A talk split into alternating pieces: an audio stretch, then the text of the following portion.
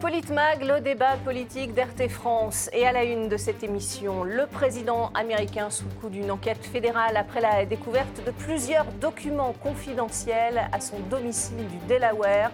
Des documents qui datent de l'administration Obama lorsque Joe Biden était euh, son vice-président entre 2009 et 2017. D'autres documents secrets ont également été retrouvés dans les bureaux d'un cercle de réflexion qu'il a fréquenté deux ans après avoir été vice-président de Barack Obama. Le président américain qui s'est dit surpris de cette découverte faite par ses avocats. Des archives retrouvées même jusque dans son propre garage. Écoutez. Monsieur le Président, des documents classifiés à côté de votre corvette. Qu'est-ce qui vous a pris? J'aurai l'occasion de m'exprimer là-dessus bientôt, si Dieu le veut, mais comme je l'ai dit plus tôt cette semaine, ma corvette est dans un garage fermé, d'accord? Donc ce n'est pas comme s'ils étaient sur le trottoir. Um, mais comme je l'ai dit en début de semaine, les gens savent que je prends au sérieux les documents classifiés, les informations classifiées. J'ai également dit que nous coopérons pleinement et entièrement avec l'enquête du ministère de la Justice. Dans ce cadre, mes avocats ont passé en revue d'autres endroits où des documents relatifs à mon mandat de vice-président étaient stockés. ils ont terminé l'examen la nuit dernière. Ils ont découvert un petit nombre de documents portant des mentions confidentielles dans des zones de stockage et dans des classeurs à mon domicile et dans ma bibliothèque personnelle. Et pour en parler avec moi ce soir sur ce plateau, nos éditorialistes et chroniqueurs RT France, Éric Revel. Bonsoir, bonsoir Éric. bonsoir messieurs. François Coq face à vous. Bonsoir François. Bonsoir Magali, bonsoir à tous. Stéphane Tiki avec nous également. Bonsoir Stéphane. Bonsoir Magali, bonsoir à tous. Et notre invité ce soir, c'est Gamal Abina, cofondateur du mouvement des droits civiques. Bonsoir Gamal Abina. Bonsoir Magali, bonsoir à tout le monde. Merci beaucoup d'avoir accepté notre invitation sur RT France. Alors on a vu des, documents euh, confidentiels chez un ancien vice-président d'Obama. On parle évidemment de Joe Biden. Ça, met clairement euh, le président Biden dans, dans une mauvaise passe, François Coq? Oui, ça met le président dans une, dans une mauvaise passe parce que finalement, euh, c'est une affaire euh, qui est en train de s'étirer en longueur et il faut prendre la mesure de ce qu'est cette affaire aux États-Unis. Nous, en France, les grands médias, pour l'instant, en parlent assez peu. Aux États-Unis, c'est une affaire d'État. C'est une affaire d'État importante et qui est déjà en train de structurer pour partie la prochaine élection présidentielle. Donc ça pose des problèmes au, au président Biden, ça pose d'autant plus de problèmes au président Biden que les informations étaient connues depuis plusieurs semaines et elles n'ont été révélées que ces jours-ci. Mm. Et quand je dis elles, ont été, elles étaient connues depuis plusieurs semaines, c'est-à-dire qu'elles étaient connues juste avant les élections de midterms qui ont eu lieu il y a, il y a maintenant euh, deux mois. Mm. Donc, on est fondé à, s'interroger quand même sur le pourquoi du comment de se différer. On peut se demander où tout cela va s'arrêter, quelles ont été les pratiques du président Biden, et puis après, il y a une question bien plus politique et qui est extrêmement importante pour la suite. Mm. C'est quelles sont les conséquences de ces révélations, non seulement vis-à-vis de M. Biden, mm. mais vis-à-vis aussi de M. Trump, mm. qui euh, était, a été pris aussi un petit peu la main dans le sac. la même euh, affaire avec, euh, avec davantage pareille affaire, avec davantage de, documents. Lui n'a pas voulu les rendre. Donc, mm. Mais malgré tout, est-ce que les poursuites qui sont en cours actuellement contre M. Trump et qui auraient pu aller jusqu'à à, l'incapacité qui aurait pu être la sienne de se, de se représenter, euh, bah, est-ce que tout ça ne va pas tomber, vu que M. Mm. Biden lui-même est sujet finalement aux, mêmes dérives Oui, ou est-ce que les deux seront peut-être inéligibles? On, va le voir. En tout cas, euh, c'est vrai que ça, ça, porte un coup au, président Biden alors qu'il tentait de, de, remonter péniblement dans les sondages, Eric euh, Revel? Oui, alors le différé, évidemment, comme le dit François Coq, interroge, parce qu'évidemment, bah peut-être que le résultat des élections pour les démocrates n'aurait pas été les mêmes si on avait euh, connu euh, ces faits, enfin si les Américains avaient connu ces faits avant. Mm. Euh, maintenant, je vais, vous dire, moi, si je retrouve des documents chez moi qui ne sont pas à moi, mm. il y a deux solutions ou bien je les ai mal cachés et on les mm. découvre, mm. ou bien si c'est pas moi qui les ai mis. Mm. On peut se poser la question quand même.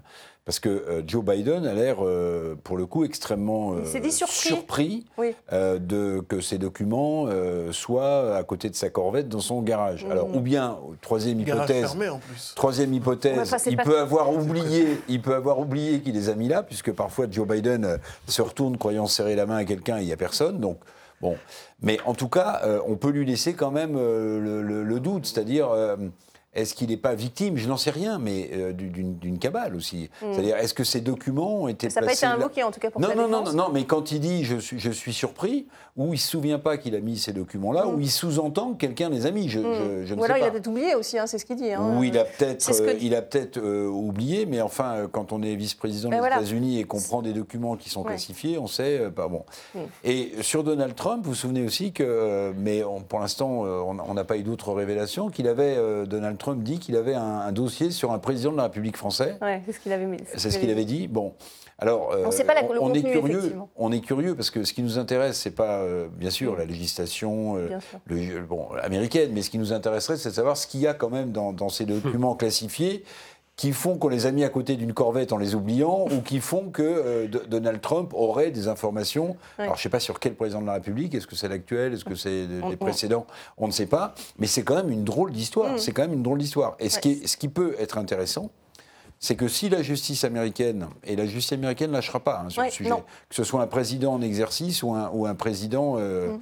euh, battu aux élections, c'est qu'on peut très bien imaginer, alors déjà Donald Trump, après les midterms, s'il a déjà euh, une balle dans le pied, si j'ose mm. dire, parce qu'on voit bien la difficulté qu'ils ont eu, les républicains, à, mm. élire un speaker à cause du courant trumpiste, on peut très bien avoir un scénario où ni l'un ni l'autre ne soit candidat. Et d'ailleurs, Joe Biden, j'ai du mal à imaginer qu'il se représente. Mais bon, sait-on jamais. Sait-on jamais. Oui, il le dit, mais vous savez, si vous dites que vous n'êtes pas candidat à votre propre succession, euh, bah déjà vous avez 90% de votre pouvoir qui est, qui, est, qui, est, qui, tombe. Donc ça remet complètement euh, en selle cette élection présidentielle américaine, mm-hmm. avec beaucoup plus d'inconnus, me semble-t-il, qu'avant que, mm. qu'avant que ces deux affaires éclatent. Gamal, quel est votre sentiment sur euh, ces découvertes, puisqu'il y en a eu plusieurs hein, oui. Hein. Dans sa maison, dans, son bureau, dans, son bureau. Moi, je pense qu'il y a plusieurs. Bon, je sais pas, je sais pas s'il y a un complot. J'y crois pas vraiment en vérité. Moi non plus, mais euh, n'écartons pas l'hypothèse. Voilà, on, peut, lui donner. En tout cas, ce qui interpelle, c'est que les documents. présumé innocent. Ce genre de document peut, se trouver à l'extérieur de, bah. de la Maison-Blanche ou des ministères dans lesquels il devrait. Euh, Déjà, c'est une loi de 78 qui obligeait, justement, pour plus que ce, genre de dérive, à ce que ce document classifié soit effectivement mis en sécurité. Mm. Là, la sécurité n'existe pas. Quand il sort le coup de la corvette, je trouve ça ridicule. Dans mon garage, ma corvette, mm. j'y tiens. Elle n'est pas à la rue comme les documents. Enfin, ça, c'est. Bah, c'est pas vraiment sécurisé alors que les documents chez Donald Trump étaient euh, sous la, protection des services secrets. Euh, Déjà, et puis surtout, Trump, c'est quand même c'est quelqu'un qui a plusieurs. Euh, c'est notre envergure, c'est un homme très riche. Donc, déjà, sa maison est sécurisée de fait. Mais ce qui se passe, c'est qu'il a fait un coup à Trump. Ils ont fait un coup, lui, son mouvement et son gouvernement à Trump par rapport à ces documents qu'il a pris d'autorité. Ça, c'est vrai. Mm. Il n'a même pas fait semblant de le faire. Et il lui reproche et il se dit Moi, mais c'est pas pareil, je suis gentil. Alors, je rappelle quand même qu'il y a six ans qu'il sépare entre sa mandature sous Obama et la découverte des documents. Voilà, il a fallu six ans pour qu'on s'aperçoive que ces documents C'est un petit peu long déjà. Ensuite, deuxième chose, alors il faut savoir qu'il y a trois aspects dans, dans, la classification. Il y a ce qu'on appelle les top secrets, donc ceux-là doivent surtout pas sortir les secrets et les confidentiels. Lui, il se classe à confidentiel. Très bien. On ne sait pas encore, hein, c'est pas précisé. C'est ce qu'il dit. Il commence hein. plus ou moins son équipe dit ça. Donc il faut comprendre un truc, c'est que quand on se fait prendre la main dans le sac, au moment avant les élections mi-term, le 2 novembre, c'est ça le calendrier, 2 novembre, mm. que les élections passent le 8 et que tout le monde est au courant à ce moment-là, mais ne sortent pas l'information, ça rappelle étrangement le Watergate. Alors c'est de la faute à qui? Des médias qui l'ont pas sorti? Pas seulement des médias, je pense qu'il y a une collusion entre les médias, parce que les médias sont plutôt à gauche là-bas, enfin la gauche américaine c'est le centre, et surtout l'idée de se dire qu'on va pas faire à, parce que ça lui a coûté très cher cette affaire. On parle d'éthique, on parle quand même de, paroles données. Mm. Il a dit, il va critiquer son adversaire politique et il fait la même chose, mm. dans des conditions beaucoup plus longues. Je parle de six années, parce que Trump il venait de sortir. Donc c'est dire que réellement en termes d'éthique de, de, politique, là on peut de côté. Et maintenant, il est sur une position défensive parce qu'il sait qu'il a eu tort. Mm. Et il essaie de se dépatouiller de cette histoire-là. Mais je pense qu'effectivement, mm. in fine, il y aura des conséquences. C'est compliqué. En tout cas, la Maison-Blanche a déclaré que les documents avaient été égarés par inadvertance. Écoutez. La justice américaine poursuit pour une mauvaise gestion de documents classifiés lorsqu'il y a un facteur aggravant. Obstruction à la justice, stockage dans un espace non sécurisé, violation délibérée de la loi ou manque de loyauté envers les États-Unis. Oui, alors ça, c'était euh, une spécialiste consultante euh, en droit qui expliquait en quoi euh, ces documents classifiés doivent être dans des endroits sûrs. on va écouter à présent la défense de la Maison-Blanche. Regardez. Nous avons coopéré étroitement avec le ministère de la Justice tout au long de son examen et nous poursuivrons cette coopération avec le Conseil spécial. Nous sommes convaincus qu'un examen approfondi montrera que ces documents ont été égarés par inadvertance et que le président et ses avocats ont agi rapidement après avoir découvert cette erreur. Donc des documents égarés par inadvertance, c'est quand même grave d'égarer par inadvertance des documents euh, classés confidentiels, euh, Stéphane Tiki, non?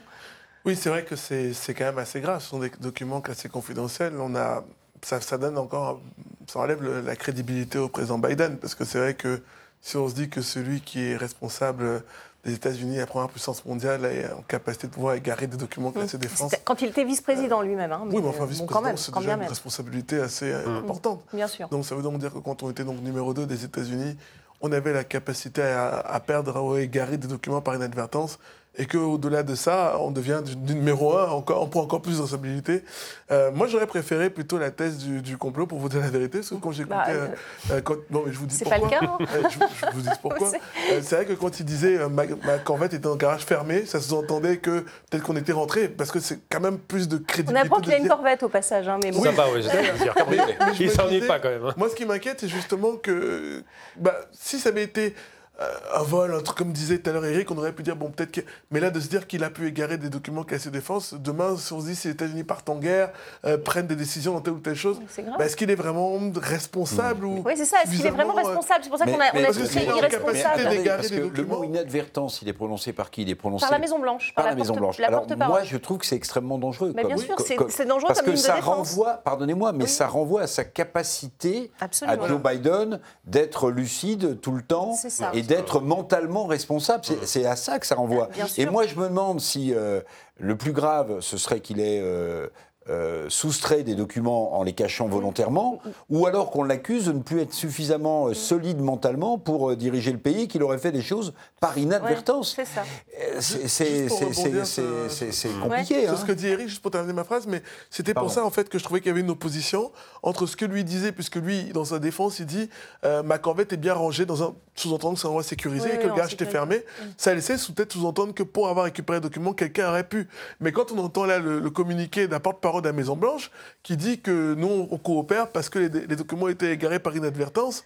Ben, ça veut dire qu'est-ce qu'il est, est, qu était lucide Est-ce qu'il était lucide dans le fait de prendre des documents Est-ce qu'il était lucide dans le fait de les, de les garder à l'extérieur? Oui, mais euh, en, ça, tout cas, il, a encore de la mémoire? C'est hein. ça. C'est un vrai coup pour lui euh, sur la crédibilité et la lucidité.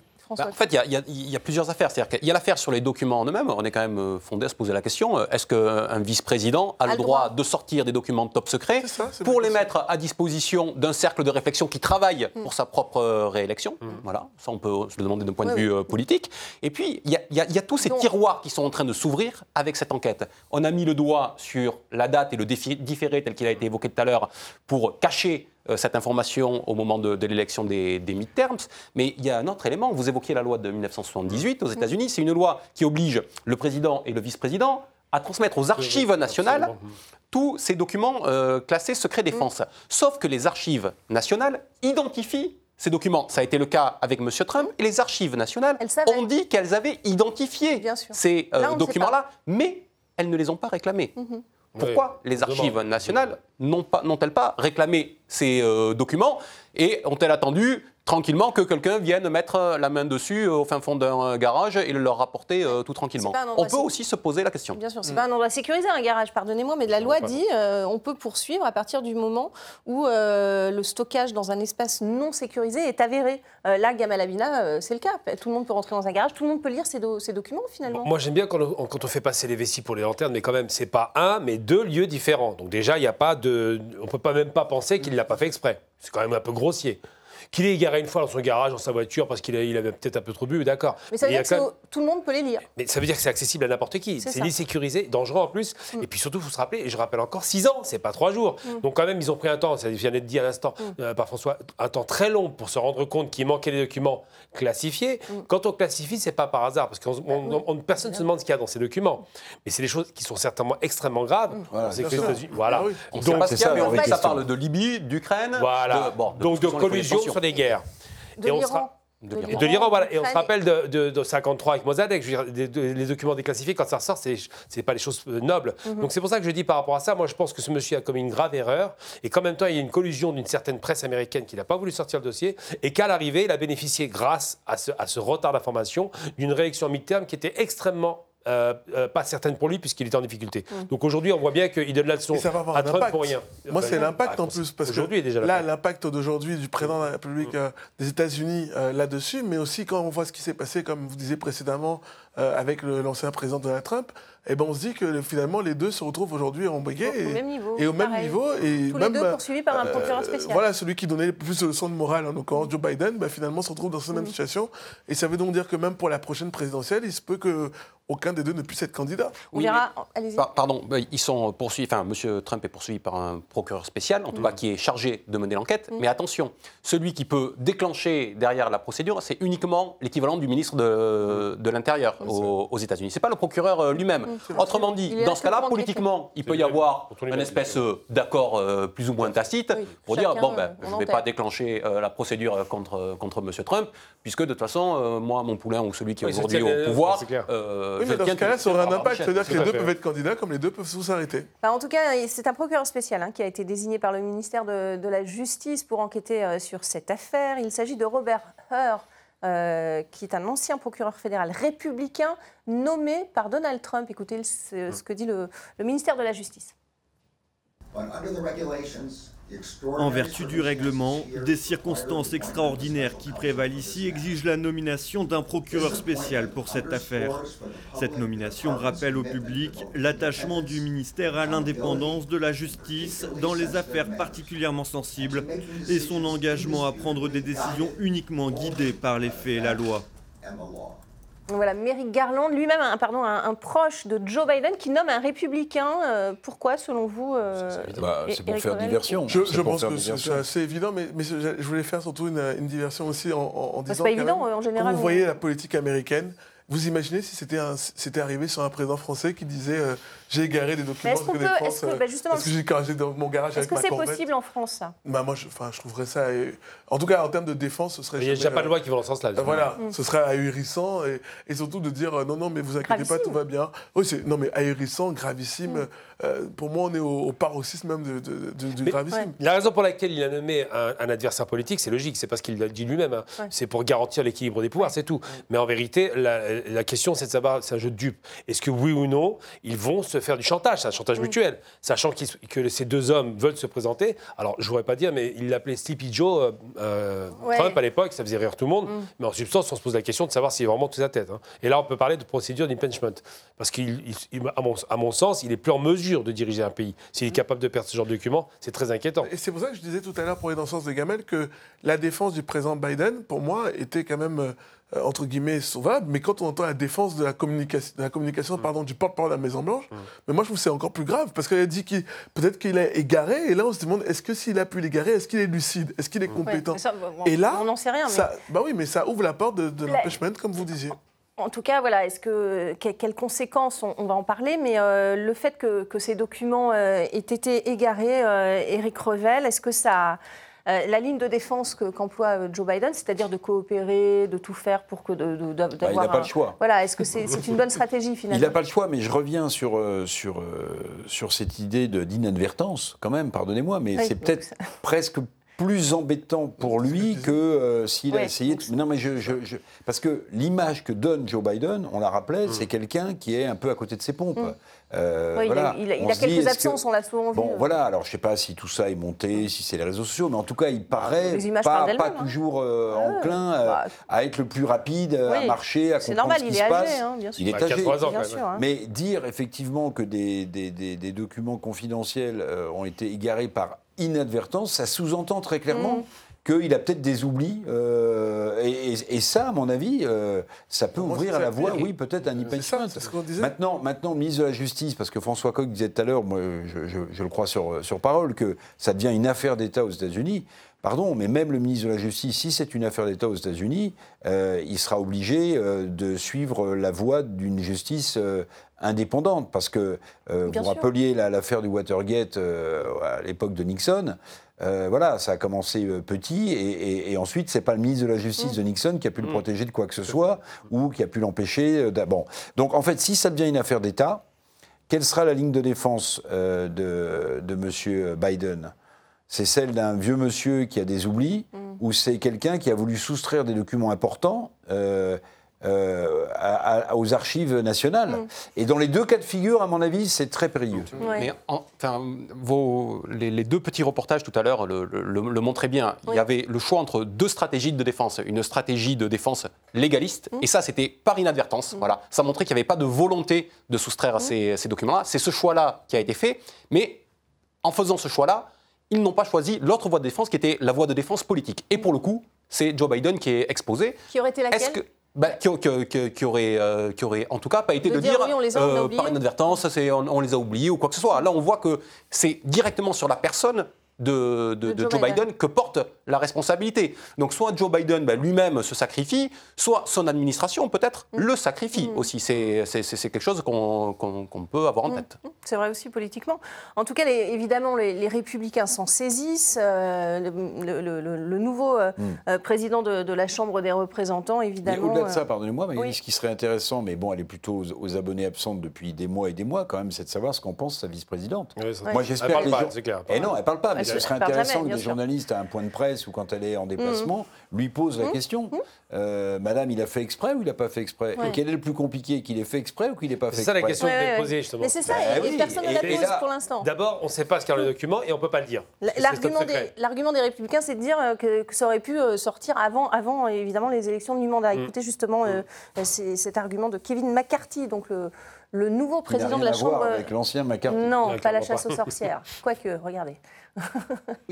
Nous avons suivi ce qui se passe en ce moment avec le président des États-Unis. Ce n'est pas l'unique fois puisque nous découvrons maintenant qu'à deux endroits différents, des documents confidentiels ont été trouvés. Cela ne fait que prouver et nous découvrons maintenant, après avoir prêté serment, que cette découverte date d'avant l'élection.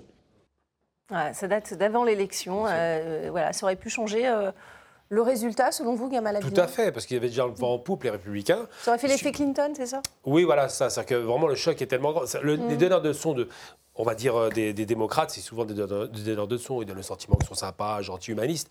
Et là, ils se retrouvent à faire les mêmes manœuvres grossières. La problématique qui se pose, en réalité, elle est très simple. En dehors du fait qu'on ne sait pas ce qu'il y a dans ces documents, mais on a compris mm. que c'était très grave. Mm. C'est soit il dit qu'il ne l'a pas fait exprès, il passe pour un demeuré, pour un type qui n'a pas toute sa tête. Soit il dit qu'il l'a fait exprès, ça devient donc quelqu'un qui a les mêmes méthodes que Trump et qui n'a pas le courage de dire oui, je confisque les documents pour des raisons qu'on ne connaît pas. Mm. Donc dans tous les cas, c'est un double piège dans lequel il est tombé. et c'est pourquoi d'ailleurs la vice-présidente ne parle pas, parce qu'elle elle attend tranquillement euh, en douce son, heure. Son tour. Ben oui, clairement. On voit très bien que c'est un homme qui ne va pas durer, ce monsieur, c'est évident. Mm. Bon, en tout cas, euh, on n'a pas la, teneur, on l'a dit, hein, euh, des documents qui, parleraient aussi de, l'Ukraine. En quoi l'Ukraine pouvait-elle intéresser euh, Joe Biden entre 2009 et 2019 Très bonne question. Bah, On dit que son fils a fait beaucoup d'affaires en Ukraine, non? Oui. Joe Biden. Oui, il était au conseil d'administration d'une grande compagnie pétrolière C'est peut-être ça. ukrainienne. C'est peut-être ça le sujet. Voilà. Donc c'est vrai qu'en ce moment, Joe Biden n'a pas intérêt à se décrédibiliser sur l'Ukraine. Il a déjà.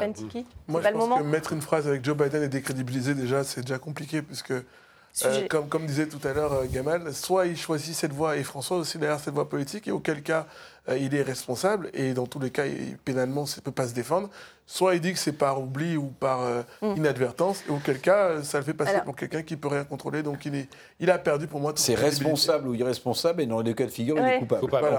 responsable, si vous me permettez, François, on va écouter, parce que Joe Biden euh, lui-même avait qualifié de Trump d'irresponsable à l'époque où le FBI avait fait une perquisition dans sa maison en Floride, à grand bruit d'ailleurs. Regardez les, propos de Joe Biden à l'époque.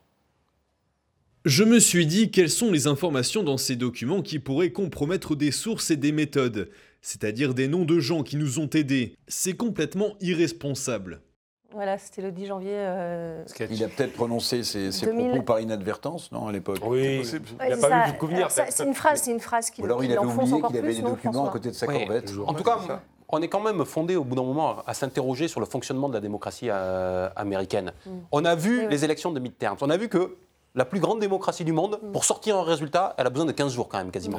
voilà. Donc euh, on voit bien que les résultats, les uns après les autres, d'élection en élection, sont euh, sujets à caution ou remis en, ou remis en question. Aujourd'hui, on voit que l'ancien président, l'actuel président, Pour l'un, a priori, récupère des documents dont il dit qu'ils sont déclassifiés, mm. mais qui sont quand même enfermés chez lui et il ne veut mm. pas les rendre. L'autre les égare et, les, les, laisse à côté de sa corvette. Mm. Bon, ça, donne quand même une drôle, hein. une, drôle d'image de ces gens-là qui viennent de donner des, des, leçons au monde entier. J'entendais Stéphane Tiki tout à l'heure. Il y a quelques semaines, une ministre anglaise, la ministre de l'Intérieur de, de l'Istrus à l'époque, avait démissionné parce qu'elle avait envoyé des messages avec la mauvaise boîte électronique qui, elle, n'était pas sécurisée. Elle a démissionné. Et, là, on a Excusez-moi, ça ressemble quand même un peu à de la pantalonnade, quand même, ce qui se passe actuellement aux États-Unis. c'est quand même une grave atteinte à la sécurité, Stéphane Tiki. Ah, mais moi, je, suis à 100% d'accord avec François. Euh, je trouve, ce que je trouve encore plus gros, c'est que, déjà, en termes d'élection, euh, je vais faire une digression avec le continent africain. Les Américains viennent toujours comme des observateurs ou des donneurs de leçons en disant tel ou tel résultat, est-ce que tel ou tel président a été légalement élu? Mais on se rend compte, d'ailleurs, tant dans l'élection précédente, hein, avec ce qui s'est passé, les, les bagarres, les gens qui sont pénétrés dans le Sénat, on se rend quand même compte que ceux qui donnent des leçons sont forcément ceux qui ont le, plus de mal à appliquer leur propre démocratie, parce que 15 jours pour avoir le résultat d'une élection, c'est quand même quelque chose d'abyssal. et, ensuite, pardon, c'est vrai que euh, peu importe de, quel côté on se trouve, mais quand on se dit que dans un pays, que ce soit le président actuel, donc qui lui aurait égaré les documents, euh, qui n'aurait pas dû avoir en sa possession, et l'ancien président qui lui a récupéré les documents sur les rendre, eh ben on se dit, mais comment est-ce que les gens peuvent encore aller voter aux élections? C'est une perte de crédibilité. même de Ce qu'il faudrait, c'est aller, aller visiter les, garages de Bill Clinton, de, George Bush. Mais ça mais, pas pour les corvettes, pour les documents. On va continuer Il y a peut-être d'autres documents qui sont là. C'est peut-être en fait une grande tradition des présidents américains. On va continuer. Oui, on va continuer d'en parler dans la, dans la deuxième partie. Ça doit faire peur peut-être à certains chefs d'État aussi, euh, qui ah, sait. Clairement. Hein. En tout cas, euh, on va en parler dans la, dans la deuxième partie. C'est la fin de cette première partie. Restez avec nous, bien sûr. On se retrouve dans quelques petites euh,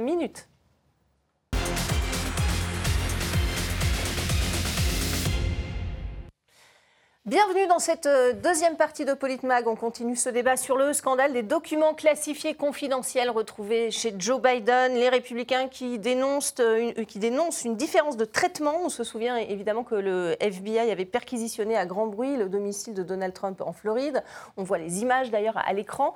Euh, ce que dénonce également aujourd'hui Kevin McCarthy l'actuel euh, président de la Chambre des représentants. Regardez.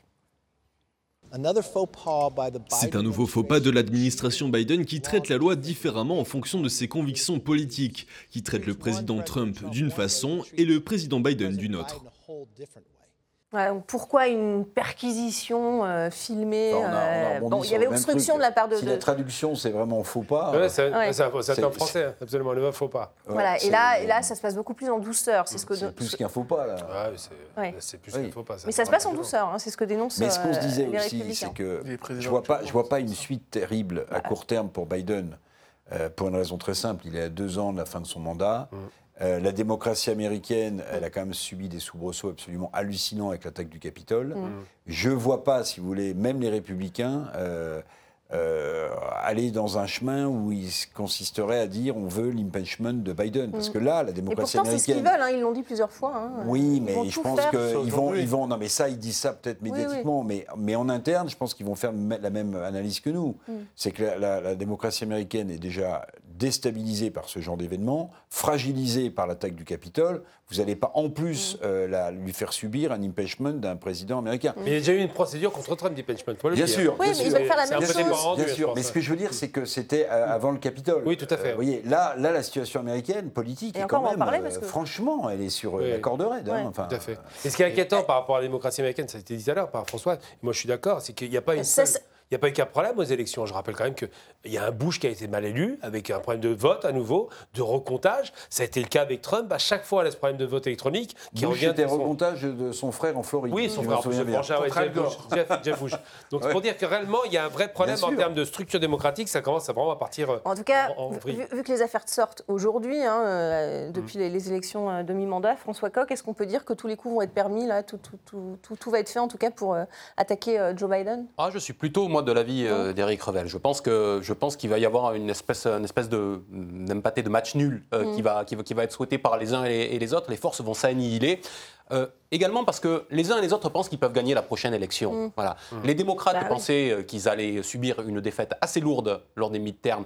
Ça n'a pas été le cas. Ça a été une défaite, mais finalement une défaite finalement plutôt, plutôt honorable. Et ils se disent que la succession de M. Biden permettra peut-être de gagner la prochaine élection.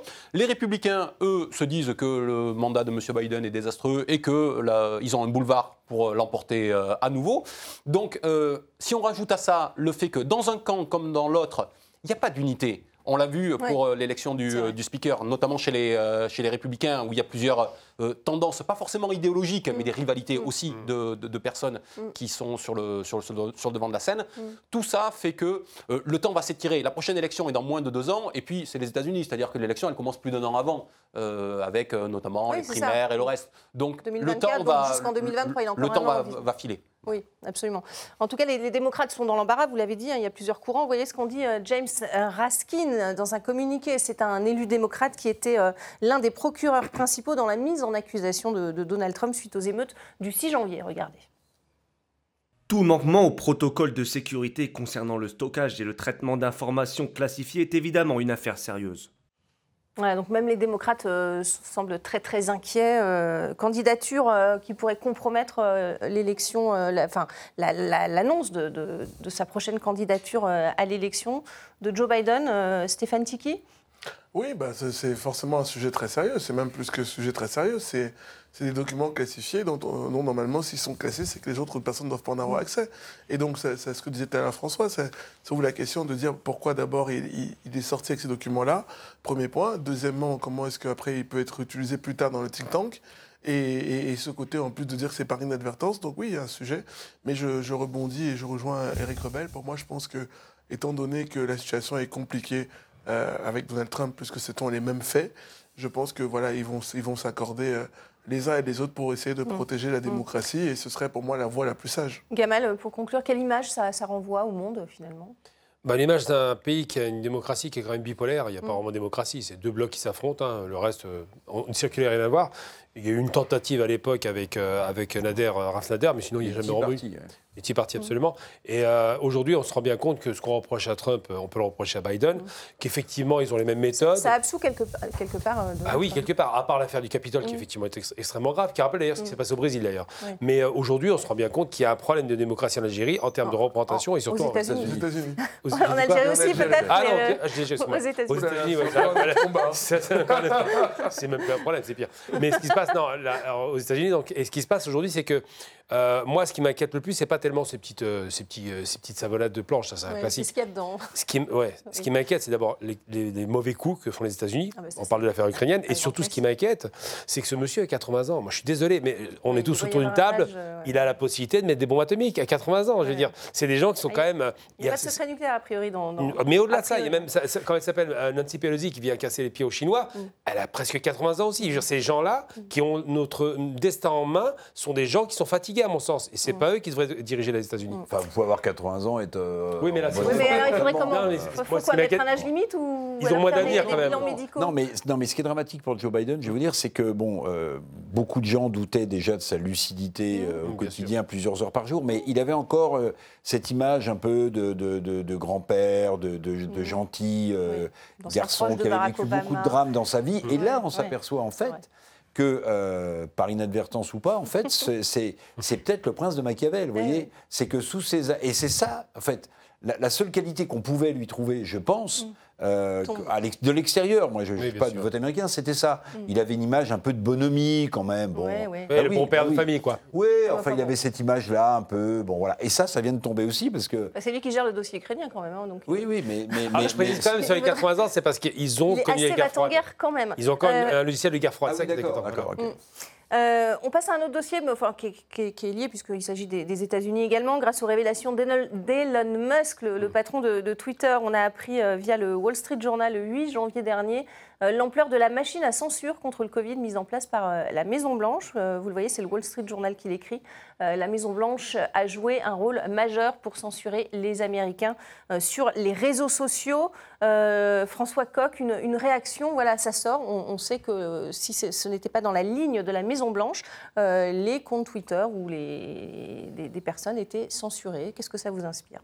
Bah, Qu'on n'en est là encore pas à un coup d'essai, c'est-à-dire qu'on avait eu les premières révélations des Twitter files qui rejoignent ce qu'on était en train d'évoquer déjà sur le, sur le président Biden, puisqu'il était question notamment à l'époque de son, de son fils et des contrats et des avantages qu'il avait pu tirer avec une entreprise pétrolière ukrainienne. Donc on sait que là-dessus, il y avait des documents qui étaient sortis, là encore, à une période qui était une période électorale qui n'avait pas été euh, divulgué par euh, certains euh, journaux. Il n'y a que le New York Post, mmh. si, je, si, je, ne dis pas de bêtises, qui l'avait fait. les, la campagne sur les réseaux sociaux avait été éteinte par, par Twitter lui-même. Et donc, finalement, l'information n'est sortie que, que, plus tard. Mmh. Là, on voit qu'il y a aussi un différé. On est comme dans des histoires de, de, différés, en fait. Voilà. on bloque l'information, il y a une rétention d'information mmh. pendant, pendant un certain temps. Et au final, on ne peut pas dire qu'on euh, est euh, en train de, mm. créer euh, une, histoire et de faire peur avec le, de faire peur avec le loup. Là, excusez-moi, mais. C'est le Wall Street Journal qui sort, mm. qui, sort l'information. on n'est pas en train de dire. Oui, oui, il y, avait, il y a des, absolument. On n'est pas en train de parler. les, politiques se sont mêlés et ont, donné des injonctions à, Twitter. Les méthodes, non, mais les méthodes n'ont jamais changé. Là, on parle de réseau social, mais, pendant. Mais attendez, attendez. Oui, mais bien sûr, mais la censure, elle a toujours existé.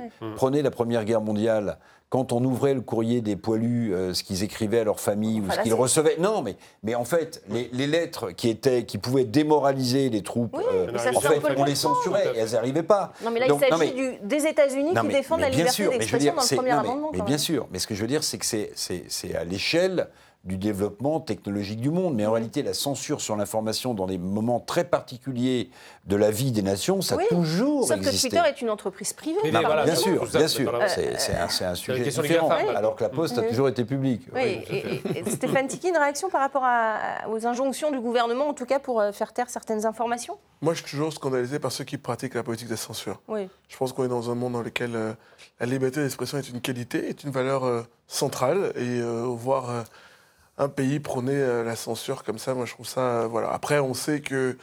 Euh, voilà ce que vous êtes Gamal, on sait que dans certaines fois ça se fait. Il y a des, gens pressions sur le Covid, mais il n'y a, pas eu que ça. Hein. En 2017, lorsqu'une enquête interne euh, alors, il fallait que Twitter aussi euh, montre qu'il y avait des comptes russes qui avaient euh, encouragé l'élection de Donald Trump. Gamal Abina, vous avez entendu parler de cette affaire aussi.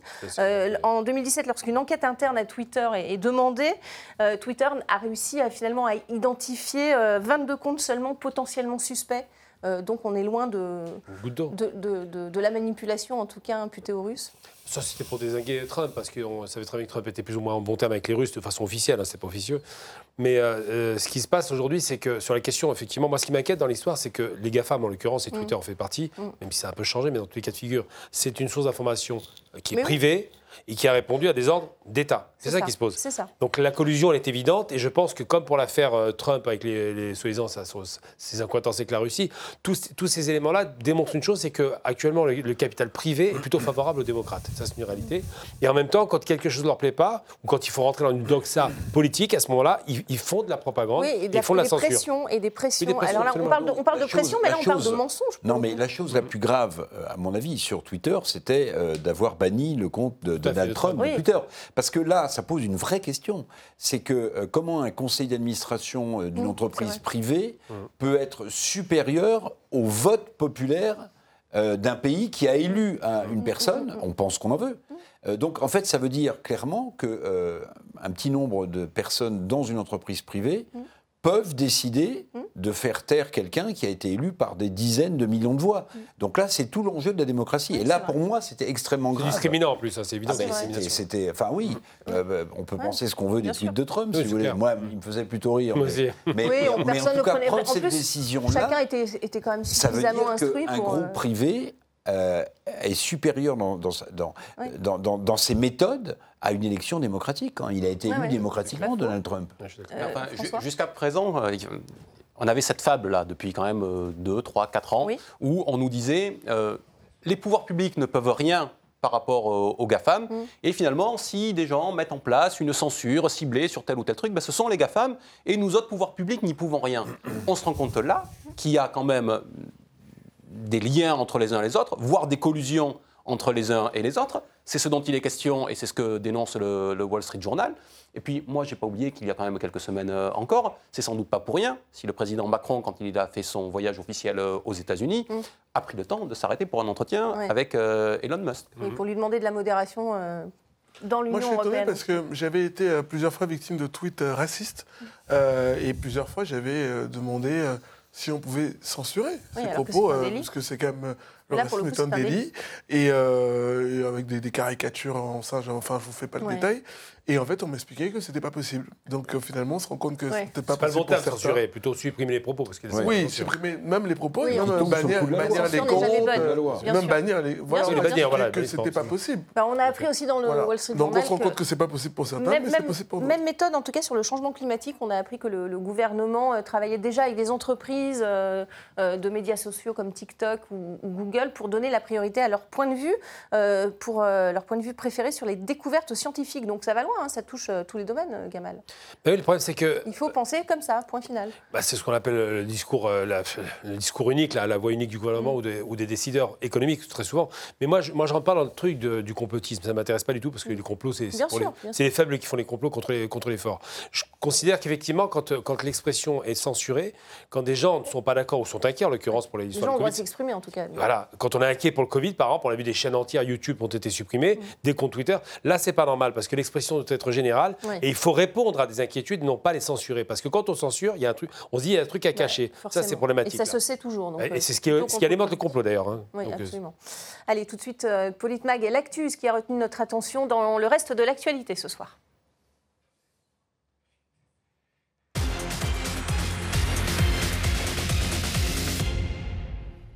Et dans l'actualité, on a appris que le scandale du recours abusif au cabinet de conseil McKinsey ne concernait pas que les mandats d'Emmanuel Macron finalement, mais aussi ceux du Premier ministre canadien euh, Justin Trudeau. Une enquête effectuée par euh, Radio-Canada a dévoilé que le gouvernement a financé dix fois plus la multinationale McKinsey que son prédécesseur et les partis d'opposition annoncent la, création d'une commission d'enquête euh, parlementaire. Tiens, tiens, François Coq, ça ressemble étrangement à ce qui se passe en France. Oui, ça ressemble étrangement à ce qui se passe en France avec euh, toujours aussi peu de résultats. Hein, c'est mm. tout le talent de, McKinsey. Je crois qu'ils avaient notamment en charge euh, au Canada les questions d'immigration et, d'entrée euh, au niveau de la douane. Mm. vous vous souvenez que cet été, les aéroports au Canada ont été quasiment à l'arrêt pendant un certain temps parce qu'ils ne pouvaient plus gérer justement la question des, visas tellement c'était mm. la pagaille. nous, on a appris au même moment, on l'a appris ces jours-ci, on a eu le contenu enfin du rapport euh, McKinsey mmh. sur l'éducation nationale. Vous vous souvenez, les 500 000 euros euh, pour organiser un colloque qui n'avait jamais, jamais, eu lieu. Donc il y a une espèce de pseudo-rapport qui a été rendu et ce pseudo-rapport, on a appris ces jours-ci que finalement il est absolument euh, vide, c'est des copies-collées totalement inintéressants. Mmh. Donc oh, là encore. on, voit bien que McKinsey est quand même aux affaires un petit peu partout mmh. et que la question des renvois d'ascenseurs se pose au Canada comme elle est censée s'opposer en France, puisque l'ancien PDG de McKinsey, qui a travaillé pour Justin Trudeau euh, au, Canada, a été nommé, si j'ai bien vu, euh, ambassadeur du Canada en Chine. Mmh. Gamal Abina, un commentaire? Et pourtant, ils existent toujours, hein, ils sont sous le Mais moi, ce qui me choque, c'est ces cabinets qui ont l'air d'être des génies, qui ont un don d'ubiquité extraordinaire, qui font des rapports d'ailleurs inintéressants. Pourquoi ils vont les chercher aux États-Unis? Il n'y a, pas de penseurs euh, en France ou au Canada? C'est des groupes de crétins congénitaux, il faut passer par l'Amérique Les gros cabinets de conseil sont américains. oui, bien sûr, mais ce n'est pas ceux qui donnent les meilleurs conseils. Hein. On a vu, les il y a eu des affaires à l'époque euh, qui, ont, qui ont donné lieu à des scandales d'État. Euh, ce n'était pas les mieux placés. Mais moi, j'ai envie de dire, quand on parle des questions sociales en France, on n'a pas besoin des États-Unis pour en parler, puisque le social, ils ne connaissent pas. C'est très étonnant quand même de. Oui, c'est vrai que ce n'est pas, En tout cas, au Canada, comme en France, il est noté que les cabinets de conseil ont été sollicités en faisant très exactement doublon avec ce qui existait en termes de ressources dans le service public euh, canadien. Mm. Qu'est-ce que ça vous inspire, Stéphane Tiki, euh, ce recours abusif au cabinet de conseil également au Canada? Oui, mais moi, moi, moi j'avais déjà dit sur une émission aussi, utiliser des cabinets de conseil parce qu'il faut avoir un supplément d'informations sur tel tel domaine, moi, ça ne me choque pas. En revanche, ce qui me choque, c'est quand on fait venir des cabinets de conseil pour avoir des documents, comme disait tout à l'heure François Coq, notamment sur l'éducation, et que derrière, on découvre qu'il n'y a rien. Parce qu'en fait, euh, avoir recours à quelque chose sur un service, c'est parce qu'on espère que dedans, il y a quelque chose de plus, mm. autre qu'on ne peut pas avoir à l'intérieur. Et quand on retrouve que dedans, il n'y a rien, bah, moi, je trouve que ça pose un problème. Oui, et ça reste bon.